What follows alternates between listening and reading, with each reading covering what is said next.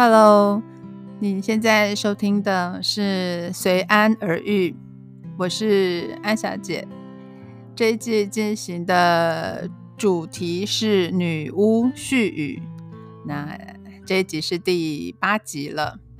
之前讲过一些什么，还记得吗？呃，是从汤开始讲的，汤就是温泉。呃，认识北投之后啊，采集了这些景点故事之后，才知道北投的一切真的都跟温泉息息相关，跟它是一个火山，跟它有地热，跟它有呃温泉非常有关系，包括它的地名，包括它的产业、经济、文化发展，甚至包括它的产物。后来很多的知名的建筑物啊都非常有关，嗯，其中呢，呃，比较关键的被我视为圆心的所在 哈，就是那个呃温泉公共浴场北投温泉公共浴场现在的温泉博物馆哈，是我认为在北投。应该说是新北投啦，哈，就是整个这个温泉区的这个中心点啊。我觉得这是我自己定的，跟别人没有关系。我自己设定的一个中心点呢，就是温泉公共浴场。那它现在这个温泉博物馆，它的所在地呢，其实就是北投公园，在呃往上走，往上走。呃，如果搭捷运，呃，从新北投车站出来的话，其实它的对面就是北投公园了。那北投公园呢，在我这次的搜集当中呢，它并没有列为一个点，而是把它拆成了很多点，包括我之前讲的，嗯，两个喷水池，啊，这是很。很重要的，它的诞生是在公元之前，哈，它跟北投水道的呃建设是有关系的。那公共浴场的这个建立呢，是一九一三，在建这个温泉公共浴场的时候，同时也把它的周边都建设好了，就是打造了这一个北投公园，好。所以整个北投公园是一个圆的话，我自己觉得，呃，温泉公共浴场不管在地理上或者是地位上，它都是一个呃圆心的所在，都是一个核心的所在。从它为圆心这个放射出去，包括很前面讲的，嗯，在呃有公园之前就有的。呃，龙奶汤这个这个是私人的哈，那温泉公共浴场就是算是公家的，那北投公园呢，当然也算公家的。现在还有什么呢？现在整个公园里面还包括了非常有名的北投图书馆绿建筑，好，这个也是我非常心仪北投公园的一个重点之一。它不但盖得漂亮，而且，嗯。就是环保，然后又呃，里面的氛围也非常舒服。等之后呢，再另外批一集来讲。然后它的外围还有嗯，神社的旧址，现在是以凯达格拉文化馆，它里面也可以看到很多平埔族的故事，然后各个原住原住民的这个展览，这样。它也是值得另外一集来讲的。好，这两个馆我们留在后面讲。那北投公园呢，再往上一点，就是往嗯北投社大的方向走。好，这是我经最常走的路线，就会经过一些像树林一样的呃很舒服的。呃，绿荫空间哈，其实里面藏了一个防空壕迷宫哈，这也是我这次采集的点之一哈。那北投公园里面呢，还有另外一个点是百年石拱桥啊，这也是故事之一，很很厉害。它里面有两座桥，但其中一座是百年的。今天我们可以来讲一讲。呃，这个圆心所放射出去的，呃，还有一个更古老的点是天狗庵。啊，天狗庵，我觉得也可以呃另辟一集，再好好的讲它的那个呃故事。其实我觉得北投很有趣，就是有很多我们现在看到的，不管是建筑或者是遗迹。都中间有了一些坎坷的过程，哈，有的是曾经荒芜，或者是曾经被迁移，然后历经了公民运动，千辛万苦的才把他们呃争取回来，或者是修建完成的，重新再面世这样子，能够重新让世人看到都很不容易。包括北投图书馆，它的前身原来的图书馆。也是状况不好，所以才重新改建，都有很多值得我觉得值得知道的故事，可以可以讲一讲。那今天呢，嗯，我想要来讲的是北投公园、石拱桥，还有呃上面的防空壕迷宫。哈，这个是我在。这一次故事采集之前就知道的几个点，哈，因为我每次都是从新北投车站出来之后，就沿着公园呃这个马路往上走，所以比较会偶尔绕进去公园里面，呃走一走，穿越过去的就是石拱桥，然后每次要到社大之前，就会经过那个防空壕迷宫，我也会想要绕进去散散步，然后那个吸收一下。呃，有点像森林里面有分多金的那个感觉，所以这一路都非常的舒服哈。尤其是最近它那个路面重新铺过了，不像以前那个窟窿窟窿的，现在很平啊，走起来也还还蛮不错的，很适合散步。那北投公园呢是。呃，台北市第一座的这个露天温泉公园，很厉害了吧？现在的面积是达六万多平方公尺。呃，在台北市来讲，是继圆山公园和台北新公园啊，就是二二八公园之后，台北市的第三座公园，也是台湾第一座，就我刚刚讲的温泉公园。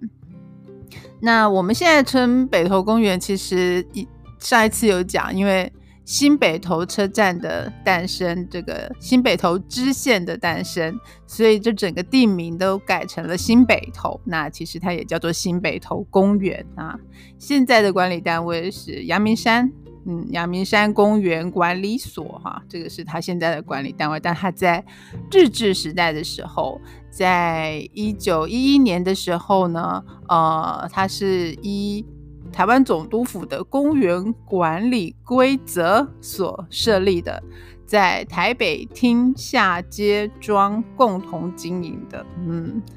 在一九一三年的时候，总督府为了迎接啊，就是裕仁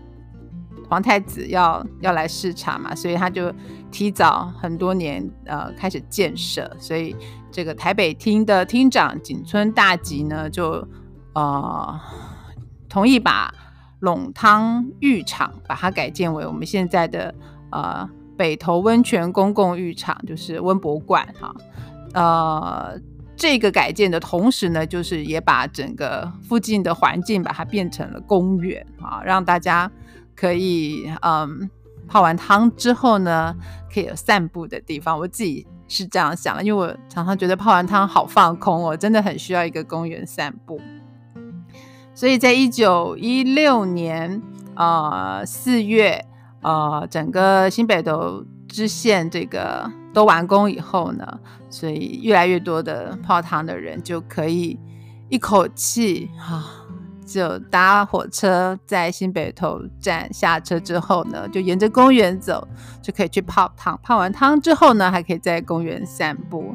那在一九三四年的时候，还有做了这个景村大吉的那个呃胸像来纪念啊，就是现在这个公园里面有一个嗯，就是孙中山的胸像那个地方，以前 是景村大吉的胸像。好，呃，这个公园呢。呃，包括我讲的刚刚提到那一些，我还想要讲的以外，还有中间还有一个梅亭，嗯，还有那个露天温泉，呃，露天温泉，北投公园露天温泉，就是要穿着泳衣去泡的，就是现在啦，现在可以去参观的地方就有有梅亭，然后有那个露天公温泉可以去泡汤。然后就是我要讲的这个石拱桥。那石拱桥它很特别的是，嗯，它一般呐在当时都是木造的桥比较多。那据说呢是比较重要的桥梁才会用石头去做成石拱桥。那它的特色呢是啊，因为它是一个特别的建筑工法。从欧洲传到东方的印度，然后再传到中国，最后传到了日本。结果日本应用的最好。